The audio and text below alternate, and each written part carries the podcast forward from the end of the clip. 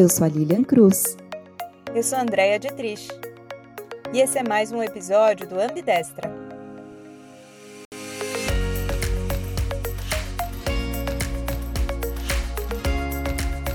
Hoje, no nosso episódio, nós vamos falar sobre o conceito de aceleração. Os programas de aceleração, em geral, têm o mesmo objetivo. Eles ajudam as startups a saírem do chamado early stage, que é o estágio inicial, e chegarem ao ponto para receberem as rodadas de investimento de uma maneira mais rápida. Normalmente tem três pontos que os programas de aceleração atuam. Primeiro é o acesso ao mercado. É, as aceleradoras estão inseridas num ecossistema de inovação e eles têm acesso, então, às grandes empresas, às universidades, até mesmo o setor público. O segundo ponto é o acesso ao investimento. É, normalmente as aceleradoras organizam os Demo Days ou os Pitch Days, que são os eventos onde as startups aceleradas podem apresentar suas soluções para os potenciais investidores que fazem parte daquele ecossistema. O terceiro ponto é a mentoria e também as capacitações. As aceleradoras costumam ter um quadro de mentores bem diversificado, que podem ser desde outros empreendedores mais experientes, podem ser empresários, especialistas em temas específicos. Então, as startups podem ter acesso a essas mentorias para um aconselhamento mais técnico ou até mesmo para o crescimento profissional dos próprios fundadores. Os empreendedores acelerados também recebem treinamento de capacitação específica. Por exemplo, programas de design thinking, marketing digital, growth, customer development, né, o desenvolvimento do cliente, e também recebem ali algumas capacitações para ajudá-los nos aspectos jurídicos, financeiros ou informações sobre a captação do investimento. E como que as startups, então, podem fazer parte desses programas, né? Para formar um BET, é, que é como são chamados esses grupos né, de startups que fazem parte de um programa de aceleração, eles costumam avaliar desde a composição do time da startup, é, até mesmo uh, o modelo de negócios dela, a relevância do problema, a aderência da solução às dores do mercado, né? E também os dados como como está sua atração no mercado, número de cliente, taxa de crescimento e outras métricas de performance. A nossa convidada de hoje é a Lilian Natal. Ela é apaixonada por inovação, startups e comunidade. Atua hoje como head de comunidade do Distrito e trabalha com o ecossistema de startups desde 2017. Lidera vários é, eventos de inovação aí pelo Brasil. Cofundou duas startups, a Play to Sell e a Videofy. A primeira com duas rodadas de investimento é mentora em programas de, de, aceleração e tem um propósito que é ajudar as startups a crescerem e grandes empresas a inovarem e auxiliar as pessoas nessa sua jornada de desenvolvimento. Tudo a ver aqui com, com a Bidestra. Então, muito bem-vinda, Lili. Além disso, ela é professora também de pós-graduação, empreendedorismo no EAD da Universidade HSM do Grupo Anima. Maravilha, é um prazer estar aqui com vocês. Ah, muito legal todo o projeto que vocês estão levando aí e estou à disposição de vocês para ajudar sempre que vocês precisarem. Muito bom, Lilian, bem-vinda. É, você tem uma formação em jornalismo, né? Foi redatora do site da revista Caras, trabalhou na área de comunicação da São Paulo Turismo.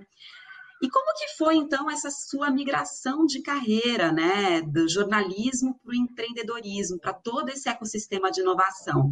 Conta para gente eu sempre fui muito inquieta e muito inconformada. Eu acho que até por isso que eu fiz a faculdade de jornalismo, né? Então, eu sempre tive um pouco disso, assim. Quando eu comecei com empreendedorismo, eu comecei a, a enfim, o pessoal começou a me chamar para dar palestra, eu comecei, na verdade, a raciocinar de onde que isso vinha, né? E já que eu tinha percorrido ali tantos anos de carreira corporativa e também redação, e aí eu fiquei pensando, eu lembrei que a minha primeira experiência empreendedora eu tinha ali por volta de sete anos de idade, quando eu ganhei uma maquininha de fazer raspadinha da minha mãe. E eu lembro que minha mãe falava para mim: não, mas você não pode sair distribuindo raspadinha para o prédio inteiro, porque é a pilha, né? E, e tá gastando muita pilha, não, tô, não tem dinheiro para comprar. Naquela época os brinquedos eram aquela pilha grande, que era caríssima. E aí eu, inconformada com aquilo, eu achava que eu tinha que dividir com eles. Eu comecei a vender a raspadinha por alguns centavos no prédio para poder dividir com os meus amigos. Então, sei lá, não sei, X centavos para poder comprar a groselha e comprar as pilhas que minha mãe reclamava. Depois, é, com 14 anos, o meu pai faliu e ele tinha uma fábrica de polimentos de plástico e a gente ficou numa situação muito difícil. É, meu irmão, enfim, tinha recentemente tido um filho com 19 anos também, estava uma situação bem difícil em casa. E aí é, foi a minha segunda experiência empreendedora. Eu comecei a fazer trabalhos é, de TCC e trabalhos para universitários. O meu irmão, na época, estava na faculdade e, e, a minha mãe também frequentava a faculdade. E aí eu comecei a colar cartazes nas faculdades dele dizendo que eu ajudava a digitar, naquela época, né? imagina, eu ajudaria a digitar trabalhos dos universitários, fazer resumo de livros, etc. E aí eu fiquei bastante tempo fazendo isso também, é, então, acho que essa foi a minha segunda experiência empreendedora. E aí, depois, já na faculdade, né, aquela, né, enfim, aquela situação difícil e tal, que precisando pagar faculdade, precisando estudar, eu fazia um estágio, na época eu ganhava 300 reais, então era uma situação bem difícil, mas eu tinha um carrinho, e eu bati esse carro. E aí eu falei, como é que eu vou fazer para pagar esse carro, né? De jeito nenhum eu posso pedir para os meus pais. E aí foi a minha terceira experiência empreendedora. Eu peguei, desci metade das coisas que eu tinha no meu quarto e fiz um bazar para vender, para arrecadar dinheiro para consertar o carro. Então, Olha que legal. A terceira experiência que eu tive. E aí eu comecei na minha carreira ali, enfim, né, atuar em jornalismo, depois fiquei 13 anos numa, numa grande corporação aí na São Paulo Turismo. Cheguei à rede de comunicação e pesquisa, mas eu, eu eu ainda não estava não, não satisfeita com o que eu fazia. Né? Eu estava feliz por ter chegado até lá, ganhava um excelente salário, é, aquela inquietação que eu tinha de sempre fazer, né? Então, eu tinha muito essa coisa no meu trabalho de, de procurar coisa nova, e eu sempre fui aquela pessoa que, que pede desculpa e não dá licença, sabe? É, mas quando você está numa grande corporação, isso é mais difícil. Então, eu, eu achava que eu tinha que fazer alguma coisa para ajudar o mundo a girar, assim, né? E quando você tem um filho, acho que essa sensação se agrava, assim, você quer deixar alguma coisa, um, um mundo melhor para o seu filho. E aí, nessa inquietação, eu nunca tinha tido oportunidade de estudar fora, é, e juntei uma grana e fui estudar no, no Vale do Silício, é, fui conhecer lá, fiz um curso de um mês, e aquilo abriu a minha cabeça, assim, demais, né? Eu comecei a entender o que, que era aquela coisa de de empreendedorismo de verdade, né? E ali no, no, na última semana de curso, é, eu conheci quem veio a ser depois o meu futuro sócio na primeira startup que eu tive. Então, é, a gente voltou para o Brasil, entramos num programa de aceleração e aí a gente, aí as coisas começaram a acontecer, né? E aí aquela correria, só que eu ainda trabalhava, eu fazia MBA e eu estava tentando começar um negócio e eu não podia largar a minha carreira. Naquela época meu marido estava sem emprego, e eu tinha uma filha para sustentar, né? E quando você começa uma startup é muito difícil. Então foi aí que eu comecei a conhecer essa coisa de comunidade, né? Primeiro eu comecei a frequentar o Silicon Drinkabout, que é esse happy hour para empreendedores de startups e, e, outras pessoas que atuam no ecossistema. É, adorei aquilo, me voluntariei para ajudar a organizar. E ali eu comecei a entrar na comunidade de startups de São Paulo, a 011, e comecei a conhecer esse conceito de comunidade que até então eu não conhecia. Por mais que você, na sua vida, você passe por diversas comunidades, né? Então, é, tem a comunidade do bairro, é, eu, eu, passei pelo Grêmio da escola, pela Atlética, eu fui escoteira, então participei de muitas comunidades, mas eu não, eu não sabia o que, que era esse negócio de comunidade. E eu tinha tido um gostinho ali no Vale do Silício do que era esse ambiente de cooperação. E aqui é, em São Paulo, eu comecei de fato a entender esse conceito de comunidade e super mergulhei. E foi essa comunidade que me deu o apoio que eu precisava, a segurança que eu precisava para deixar minha carreira e realmente mergulhar aí no mundo do, do empreendedorismo e de, de, startups. Então, eu pedi demissão depois de 13 anos na mesma empresa e mergulhei totalmente no negócio. E com o apoio dessa comunidade, é, eu consegui ter sucesso na, na startup. Enfim, a gente é, chegou, tivemos aí duas rodadas de investimento é, inclusive pela Bossa Nova, né? O João Kepler anunciou o investimento na nossa startup ao vivo num evento, foi, um, foi super emocionante. É, tivemos uma boa atração de clientes, mas aí, nesse, quando eu cheguei aí, eu entendi que eu precisava ajudar outras pessoas, porque muitas pessoas vinham me procurar. E eu queria dar para a comunidade o give back, né? Tipo, tudo que eu tinha conseguido, que aquela comunidade tinha me apoiado, eu, eu entendi ali que eu também queria e precisava apoiar essa comunidade. Então, uh, eu deixei a minha startup para trabalhar exclusivamente com comunidade, ajudando outros empreendedores nesse processo aí tão difícil que é empreender. Então, foi, foi essa minha transição de carreira e hoje eu estou no distrito, é, ajudando aí cerca de 200 outras startups também a crescer e estou super feliz com isso hoje eu estou muito conectada realmente ao, ao meu propósito de vida. Bárbaro, parabéns pela trajetória, muito legal. E você hoje tem uma função que é muito nova na nova economia, né? A gente fala muito das profissões do futuro, né? E coisas que não existiam até pouco tempo atrás, por exemplo, a função de um líder de comunidades. É, e cada vez mais isso é, a gente tem visto que faz muito sentido para dentro das grandes organizações, nas startups isso já, já tem ganhado força, essa posição, e hoje você atua como essa líder de comunidades. Explica um pouquinho como é que é esse seu trabalho. Na verdade, ser líder de comunidade é muito mais uma atitude do que um cargo, né? Então, que foi me dando esse, entre aspas, status de líder de comunidade, foi muito mais um ver onde eu poderia ajudar e simplesmente levantar a mão e fazer. Isso me levou a atuar em diferentes setores, assim, é, dentro de várias comunidades diferentes. Então, é, eu acho que é, eu nunca, como eu comentei com vocês, eu nunca fui essa de pedir permissão, né? Eu sempre fui lá e, e fazia.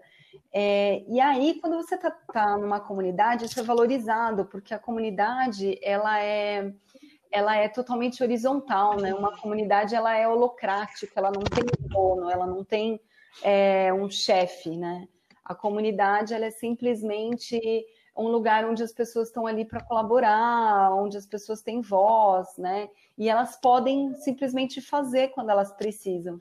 Então, eu acho que é, quando você quando você trabalha em comunidade, o legal é isso, você consegue realizar coisas e ter apoio das pessoas a partir do momento que você tem vontade, né? Então, se você tem vontade, se você tem uma, uma proatividade, é, você consegue ir realizando as coisas e as pessoas vão se juntando a você. O que, é uma comunidade, né? Ela é, um, ela é um grupo de pessoas que têm o mesmo propósito que querem a mesma coisa, que querem conquistar algo. E aí o, a, o maravilhoso diz a beleza da comunidade é que você é, você faz em algum momento, depois em outro momento é outro que faz e aí você ajuda e, e todo mundo se ajuda e todo mundo fica mais forte com isso, né? Porque claro, a gente sabe, é, muitas pessoas juntas elas são mais fortes do que uma só. Então, aquele seu propósito começa a ganhar força, né?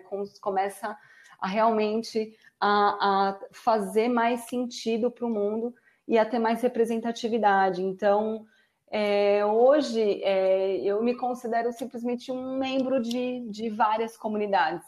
Como eu acredito muito no que eu faço, eu levanto a mão e, e começo a, a, fazer diversas iniciativas aí conectadas com o meu propósito principal, é, que é essa coisa de, de ajudar os empreendedores. Então, meu trabalho é maravilhoso, sou apaixonada pelo que eu faço. E a minha grande realização é ver quando é, ver um empreendedor que tem sucesso, que consegue crescer, que consegue transformar alguma coisa.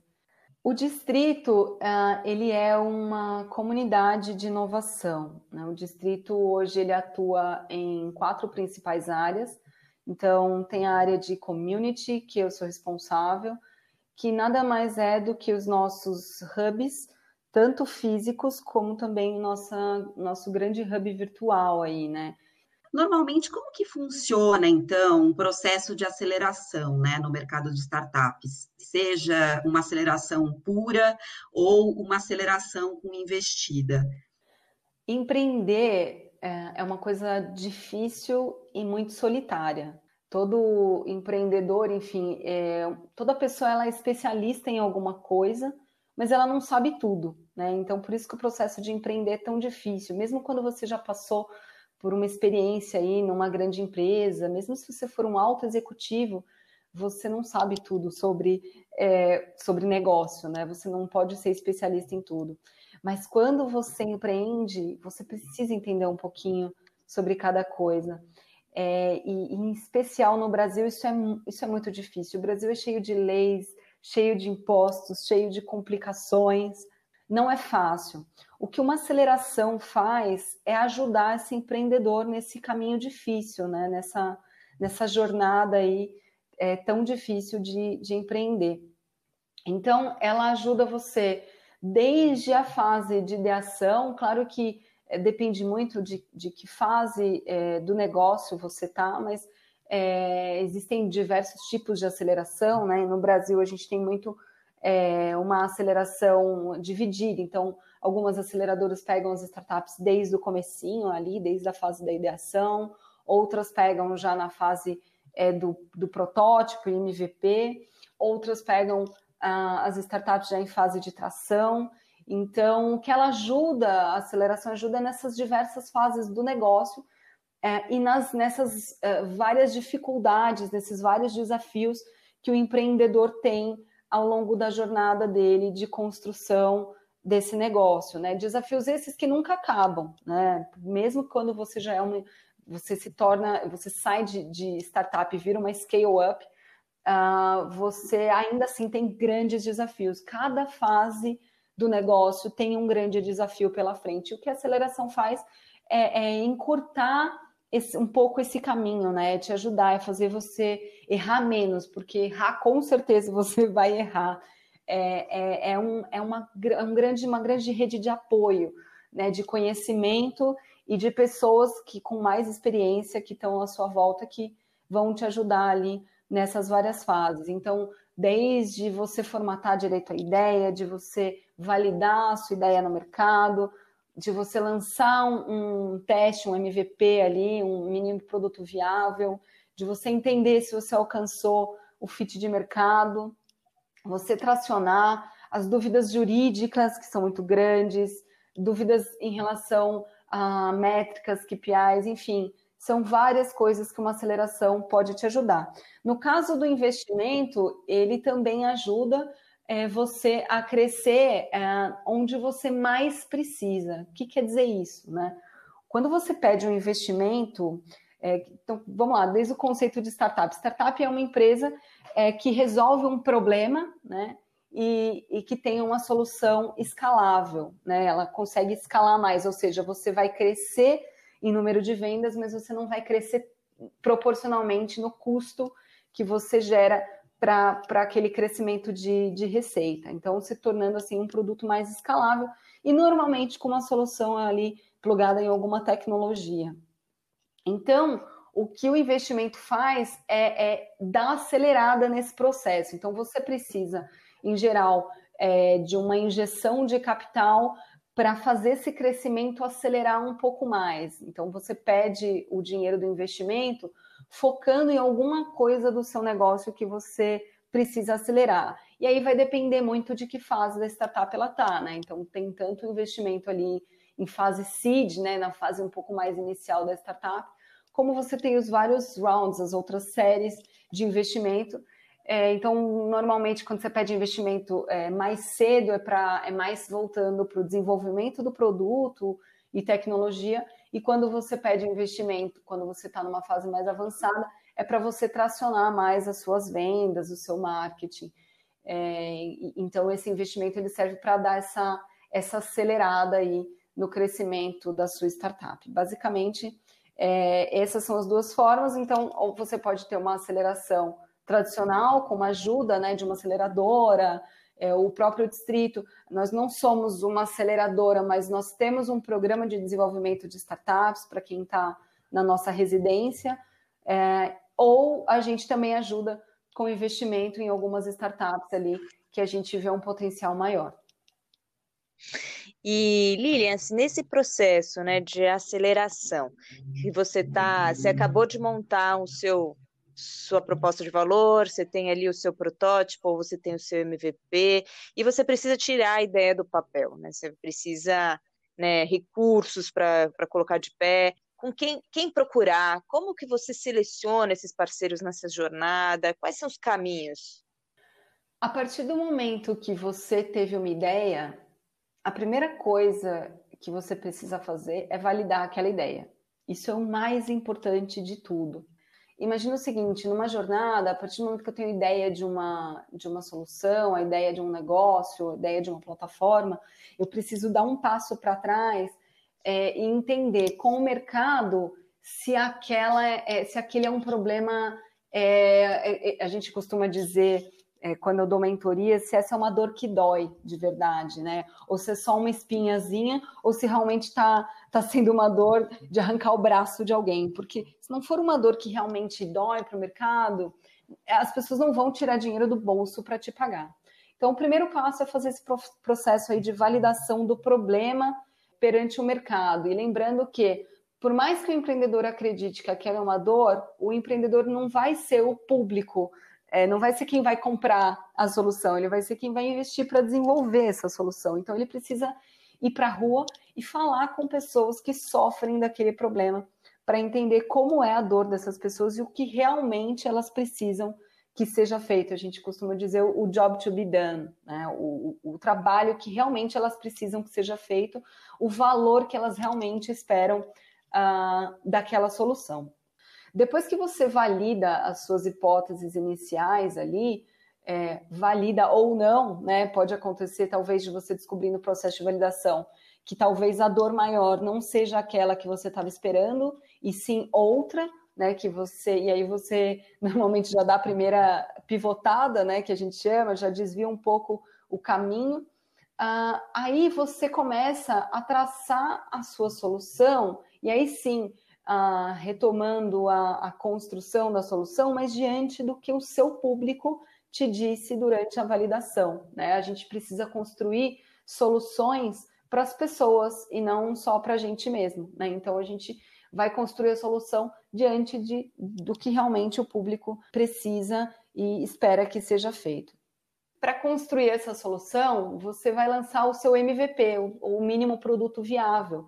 Né? Para que, que serve o MVP? O MVP ele serve para você é, gastar o mínimo possível, uh, mas para que você teste aquela sua solução. Então você vai manter no seu MVP, uh, ah, no seu, na sua primeira versão de MVP, somente o que é mais importante, a tarefa principal. Então, se a tarefa principal que eu tenho é, por exemplo, uh, transportar as pessoas do ponto A até o ponto B, é, o meu MVP vai ser o mínimo que eu preciso para concluir essa tarefa. E aí eu vou testar várias coisas durante esse processo, vou medir os resultados e vou aprender com esse teste. E aí, de novo, lançar uma segunda versão com as melhorias, lançar a terceira versão com as melhorias e assim vai.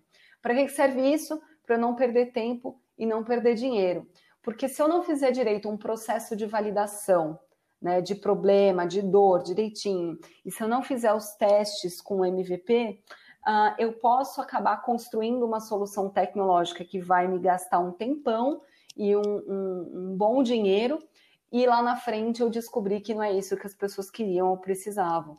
Então, o MVP aí é o segundo grande passo é, para você construir essa solução. E aí depois você pode ir por diversos outros caminhos, né? Então aí vai depender muito se você já tem sócios, se não tem, muitas vezes é, o desafio das pessoas nessa fase é arrumar um sócio, né? E, e se você não é um sócio uh, desenvolvedor, esse em geral costuma ser, costuma ser a maior dor das pessoas, né? Ter um sócio técnico, um sócio uh, de tecnologia que vai ajudar você a desenvolver a tecnologia ali do seu produto. Uh, e, e, várias outras, né? Desde dúvidas jurídicas, os primeiros contratos, por exemplo, uh, são, enfim, dúvidas bastante frequentes. É, que tipo de contrato de sócio que eu faço? Quanto por cento eu dou da minha empresa? E aí você vai enfrentando os, as agruras né, de, de se empreender normais, até você uh, conseguir é, pegar ali, então, você começa a ter os primeiros clientes, né, ali no seu MVP, você começa a enfrentar também dúvidas uh, relacionadas a ter ou não funcionários, ter frilas, dúvidas relacionadas a se você já alcançou o fit de mercado, se você já tracionou realmente aquele produto, se você não está ainda no product market fit, que a gente chama, né, que você alcançar um mínimo de clientes que garante que o seu produto vai ter tração. São aí são várias etapas e aí até, enfim, você entender se você vai seguir no, no que a gente chama de bootstrapping, né, se você vai seguir só com investimento próprio, que você conseguir a ter da, da receita da sua startup, ou se você vai querer ou vai precisar de um investimento, e aí você começa com investimento seed, depois Series A, e vai crescendo aí, vai melhorando sempre o seu produto, sempre testando, medindo, aprendendo e fazendo essas melhorias de produto, e aí começando a pegar tração de vendas é, e aumentando o seu investimento em marketing.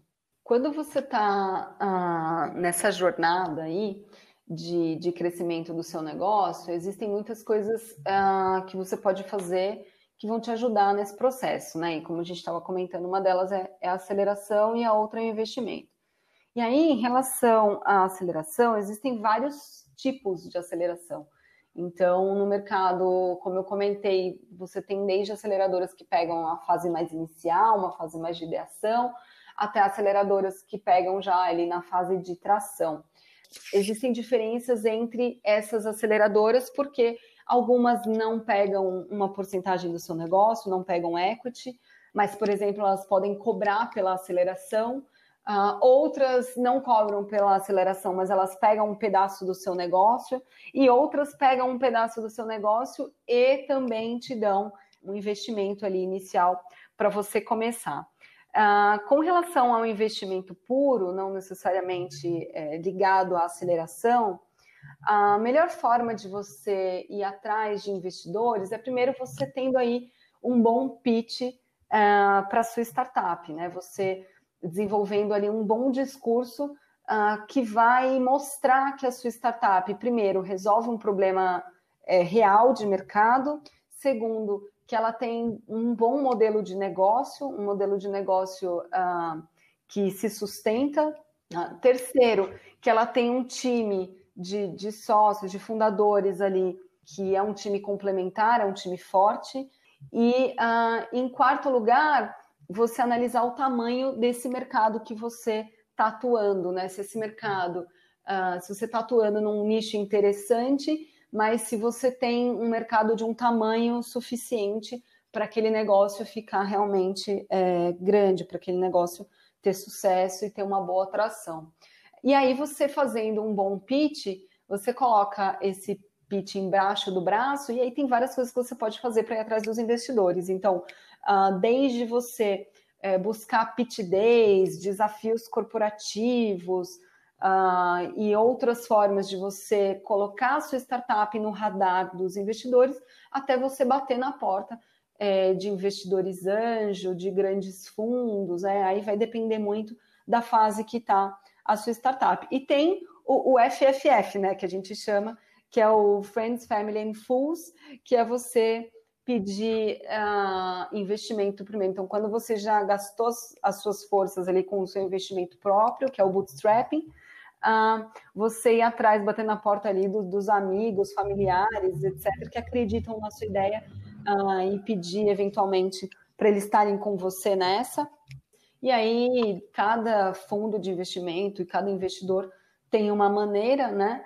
Mas a partir do momento que você conquista um, fica mais fácil você conquistar outros, porque o, o investidor que, que começa, o investidor que lidera, ele vai te ajudar aí a buscar outros investidores, outros fundos também bater na porta deles. E muito importante é você analisar as teses de investimento de cada investidor e de cada fundo, né? Então, normalmente eles publicam ali o seu portfólio de investimento é, e por matérias também de jornal você começa a entender onde cada fundo está investindo e você ir atrás desses fundos ou desses investidores que realmente investem é, em soluções parecidas ou do mesmo mercado que o seu, ou do mesmo modelo de negócio que o seu. Né? Tem investidores, por exemplo, que só pegam uh, startups a partir de X mil de receita mensal. Tem investidores é, que são investidores anjo, uh, que só pegam a, a startup quando ela está na fase inicial ali, porque ele quer fazer uma saída mais rápida. Já tem fundos que só pegam, uh, que só investem a partir de Series A, por exemplo. Então aí vai variar muito. E tem também modelos de negócio, né? Tem teses de, de, de investimento aliadas a modelos de negócio. Então, por exemplo, tem fundos que só investem em SaaS, que é, né, que é o Software as a Service, aquele, é, aquela plataforma escalável que você cobra uma assinatura. Tem alguns que investem só em modelos B2B, tem alguns que investem em modelos B2C, mas quando você mostra que, que tem uma boa, um bom tamanho de mercado, uma boa atração, enfim. É, e aí é bater na porta deles e fazer muito pitch e levar muito não também, mas como eu comentei, a partir do momento que você tem o primeiro sim, fica mais fácil. Lilian, você comentou no distrito, né, que existem também as grandes corporações que estão ali buscando se inserir nesse ecossistema para um processo de transformação. O que, que você vê que são as principais barreiras, né, dessas grandes corporações e como que você acha que os executivos podem superar essas barreiras, né, se conectando nesse ecossistema de inovação e startups? Eu diria que a principal barreira, e aí eu vou até usar uma palavra da moda aqui, que realmente é o que a gente mais acredita que faz com que seja difícil a inovação nas grandes empresas, é o mindset, né? Então, as pessoas elas estão acostumadas numa grande empresa a trabalharem somente com uma parte do negócio e elas enxergam. Então, se ela trabalha com marketing, ela vai olhar para o marketing. Se ela trabalha com compras, ela vai olhar para compras e, e assim vai. Foi aquele modo uh, de, de empresa que foi construído lá com Ford, né? Lá atrás, que você só faz, que é, que é a linha de montagem, você só faz aquela parte do negócio. E você mudar essa mentalidade das pessoas para elas enxergarem o todo e verem oportunidades é muito difícil, né? Então acho que essa é a principal barreira. Depois eu colocaria a burocracia. Por que, que a startup ela consegue inovar tão rápido, mudar tão rápido? Porque ela ainda é pequena, né? ela não tem grandes processos ainda, então ela pode mudar a hora que ela quiser. Quando você vai mudar alguma coisa dentro de uma grande empresa, você esbarra em diversos processos e burocracias e documentações e etc que já estão estabelecidos naquela empresa. E aí não é uma pessoa que precisa mudar, é uma cadeia inteira que precisa mudar. Então ela é, é uma tartaruga gigante se movendo né, em, em direção à inovação. Então, isso também atrapalha bastante. Mas existem diversas formas que, que as empresas podem fazer para que elas consigam inovar. Então, a primeira delas, eu diria que é promover uh, essa mentalidade de inovação uh, na sua empresa, né? Mostrar para as pessoas que cada pessoa ali dentro é, pode ter um espírito empreendedor e pode é, levantar a mão, mudar qualquer processo que seja necessário. Então, se as pessoas têm essa mentalidade, isso já facilita bastante. A segunda coisa é que elas também, para encurtar esse caminho, elas podem se conectar com startups, né? Se conectar e fazer negócios com startups, de forma que ela não precise também construir toda a inovação do zero, ela pode se conectar com uma startup e inovar uh, por meio desse negócio, né? Então, a startup ajudando ela ali é, a fazer essa transformação. E depois, uh, o processo de inovação, ele pode seguir dentro de uma empresa da mesma forma como ele segue numa startup, né? Aplicando, enfim, diversas metodologias ali, mas mantendo é, esse mindset de que você pode e deve mudar a qualquer momento o curso das coisas, desde que você esteja aberto para mudar uh, e desde que você teste e fique sempre de olho no que uh, o seu cliente realmente precisa, né? e não simplesmente aquilo que você quer fazer. É claro que falar no discurso tudo isso é muito fácil, né? Aplicar inovação dentro de uma grande empresa é, não é tão fácil como simplesmente a gente falando aqui, é, mas existem diversos, é, você dando ali o passo a passo, você consegue. Lá no distrito a gente realizou uh, diversos desses, desses processos de transformação das grandes empresas e a gente consegue na ponta final ali ver realmente as empresas criando novas soluções, novos produtos, novos serviços ou fazendo um ganho de eficiência muito grande no final desse processo. E isso é realmente compensador. Você foi co-founder de duas startups. É, e aí você contou aqui um pouquinho dessa trilha, né, do, do empreendedor, do, das maiores dores, etc. E a gente queria saber agora de você, né, nem da sua trilha, né, do seu momento ali de aceleração, de desenvolvimento dessas duas startups. O que, que te doeu mais? Se você tivesse que começar de novo, o que, que você faria de diferente? É, muitas vezes é difícil dizer o que a gente faria diferente, porque é aquela coisa, né? Se eu tivesse feito diferente antes, eu não teria o pensamento que eu tenho hoje, né? Então eu só consigo ter a clareza que eu tenho hoje pelos erros que eu cometi no passado, né? Então, é, alguns erros eu diria que são quase ah, inevitáveis, né? Se você muitas vezes você não vai errar de um lado, você vai errar de outro. É, mas eu acho que o que uma das coisas que mais uh, eu, eu, eu faria diferente assim é que você precisa e eu tenho um grande amigo é, e chefe meu que que sempre dizia para mim você precisa combinar no começo como as coisas vão acabar então você precisa ter um alinhamento muito grande com seus sócios, porque no começo é tudo, é tudo muito sonho, é tudo muito. Você está com vontade de fazer e você atropela diversas coisas importantes, né? Então, isso acho que isso precisa ser combinado direito, precisa ser alinhado quem vai fazer o quê, quem vai tomar conta do quê, né? E você tem uma visão de futuro igual, né? Onde vocês, é, como conjunto ali, querem chegar. Então, acho que isso é, é super importante. É, depois são diversas outras dores, né? Então, desde você fazer contratos direito, isso, e, e assim, para quem está começando, é muito comum a gente atropelar a parte jurídica, porque a gente está interessado em fazer acontecer. Teve muitos erros relacionados a contratos e, e parte jurídica que foram dores mais tarde, né? Então, acho que isso é, é muito importante você ter alguém ali de jurídico muito bom te acompanhando desde o começo para que você não leve determinados tombos. Então, isso é bastante importante. Depois, é, como eu comentei, não parar de validar nunca a sua solução, você manter a sua mente aberta para pivotar em qualquer momento que você precisar, você não se encantar demais com o seu produto. O empreendedor ele fica muito, uh, ele fica muito preso à ideia dele, à solução que ele traçou, o sonho dele, e esquece que o rei é o cliente. Né? Então você precisa testar o tempo inteiro e se alguma coisa não está dando certo, você precisa ter muita velocidade para mudar. Né? Você precisa manter a cabeça aberta para fazer as mudanças necessárias, mesmo que às vezes elas doam, mesmo que às vezes elas não sejam exatamente o que você pensou que elas deveriam ser.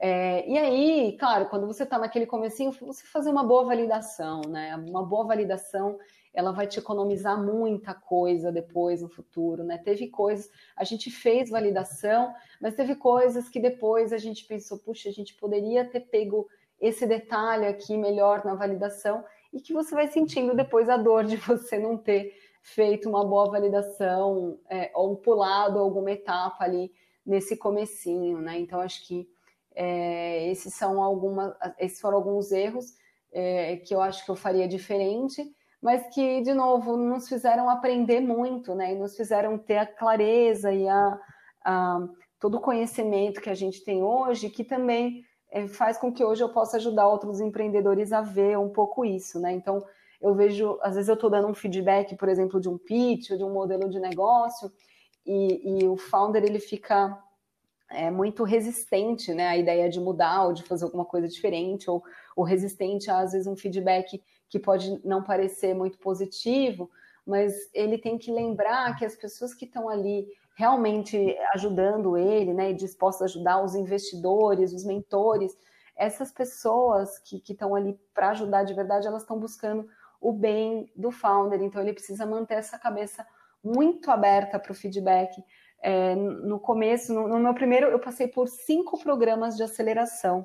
E, e acho que o, o, que eu mais aprendi desde o primeiro é que você precisa estar aberto, né? Você não pode ser orgulhoso, você precisa ter humildade para mudar a hora que for necessária.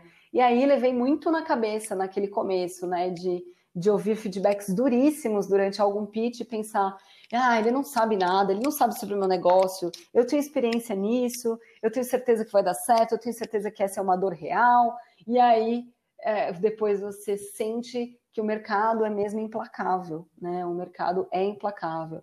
Eu sempre dou o seguinte exemplo: quantos uh, aplicativos você tem no celular é, e quantos você realmente paga para ter? Então, para as pessoas realmente abrirem a carteira para te dar o dinheiro por, por, uma solução, você tem que gerar muito valor para elas. Aquilo tem que ser muito incrível para elas. Então, a gente precisa, não pode pular os passos, sabe? Tem que ter humildade para mudar e manter realmente o cliente ali como rei. Lilian, se você pudesse resumir, qual que você acha que é seu grande talento ou a sua grande vocação? Ajudar no desenvolvimento das pessoas. Sua paixão? Comunidades e empreendedorismo a sua missão? Eu acredito que empreendedores mudam o mundo, então eu quero ajudar esse, esses empreendedores a, a irem para frente, construir seus negócios e, e deixar o mundo um pouquinho melhor. O que te faz feliz? Me faz feliz ver esses, é, esses negócios crescendo, esses empreendedores se desenvolvendo. É, cada vez que eu tenho o feedback de uma startup nossa que, que alcançou alguma coisa, eu fico super feliz. Então, acho que isso me move. Um objetivo.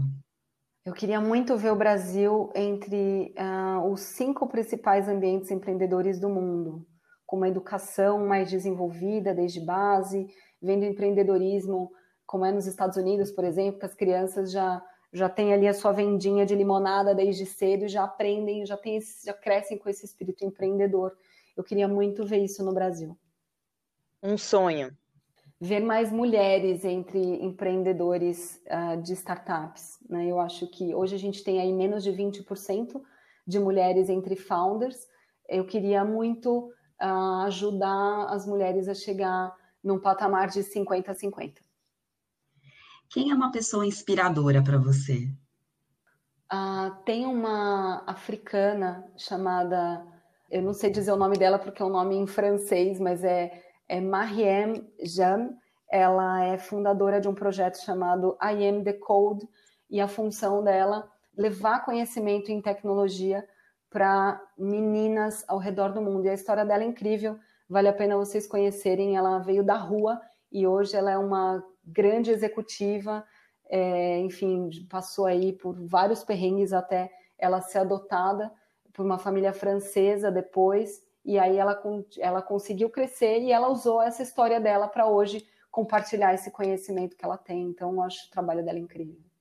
E para a gente fechar, um conselho para quem está ouvindo a gente.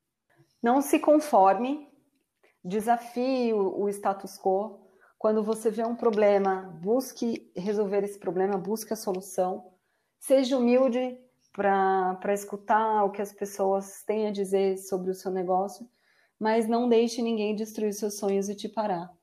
E não pare de aprender nunca. Muito bom, gente. Bom, gostei muito, foi muito legal, meninas. Bom, e para a gente fechar aqui o nosso episódio de aceleração, a gente traz umas dicas de leitura. A gente recomenda o livro Nada Easy, que é do Thales Gomes, que é fundador do Easy Taxi e do Singu. Ele fala um pouquinho do passo a passo das etapas para validar é, a sua ideia, de como abrir esse empreendimento, como é que faz crescer, sem desperdiçar tempo e recurso produzindo algo pelo qual as pessoas não pagariam, né? Que foi uma grande dica aí da Lilian também. Então, a gente também fala aqui desse processo de, de procurar, buscar é, aceleradores, né? Aceleradoras que possam te ajudar nesse processo de, de, evolução e transformação. Existem vários hubs, inclusive focados em determinados segmentos, né, alguns específicos para varejo, alguns específicos para mães empreendedoras. Então, vale dar uma boa pesquisada para saber aquele que é mais adequado ao seu modelo de negócio. E se você é uma grande empresa, a Lilian também falou um pouco sobre isso, é, a gente dá a dica aqui de que iniciar o processo de inovação, você pode fazer isso dentro de casa com um hub específico seu, dedicado, com profissionais alocados especificamente para isso, como, por exemplo, é o modelo de Magazine Luiza, como pode ser por um processo de M&A, né, onde a gente fala de fusão e aquisição é, de startups já estabelecidas no mercado, é, ou você pode fazer parte e se associar, por exemplo, desses hubs de aceleradoras que a gente comentou aqui. E aí eles fazem essas conexões com startups que podem acelerar as suas ideias, o seu negócio. Então, a gente também deixa aqui algumas dicas de processos de aceleração que a gente vai deixar aqui na nossa, na nossa página do Instagram, no ambidestra.sou, dicas para vocês acompanharem. E para essa semana, fica a dica. Se você tem o seu negócio, a sua startup, você começar a pesquisar, começa a fazer uma lista, né, de quem são esses potenciais aceleradores para o seu negócio. Entra mais a fundo em qual que é o modelo, é, quais são as práticas, que, que tipo de negócio, que tipo de empresas que eles já ajudaram também. Mas se você já está um pouquinho mais avançado, né, e já está se preparando para se inscrever em algum programa desses, lembre-se de algumas coisas super importantes, né? Cuidar do seu time, cultivar a relação entre os sócios, garantir que todos estejam alinhados, né? A Lilian falou bastante sobre essa questão de definição de perfis, de papéis. Isso tudo é muito importante nessa etapa de aceleração busca também se capacitar em, em outros skills, outras habilidades, né? Como, por exemplo, persistência, disciplina, resiliência, tudo aquilo que você vai precisar, com certeza, nessa etapa de aceleração e pratique muito o seu pitch. A gente já deu um pouquinho essa dica, né, no, no episódio número 6, é, mas a partir do momento que você faz o seu pitch também, muitas vezes você vai aumentando a sua capacidade de persuasão e vai tendo cada vez mais segurança e clareza na sua proposta. E até a próxima! Até a próxima!